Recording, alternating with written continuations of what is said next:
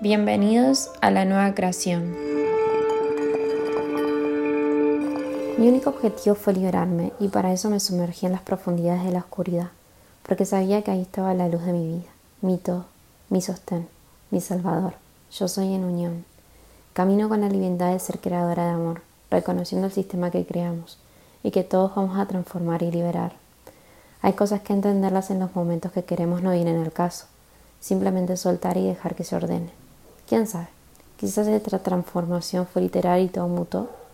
Lo importante es aprender a vernos en las escenas desde el actual espacio que habitamos y darnos cuenta que todo está en su plena transmutación, porque llegará el proceso de la eterna expansión. Las dimensiones de lo que movemos a veces no lo notamos, hasta que de repente te ves insertado en ese cambio, en esa creación que tanto esperabas, la cual no sabes nada, es incierta, pero la certeza está en el interior cuando sabes que esa es la nueva historia de amor.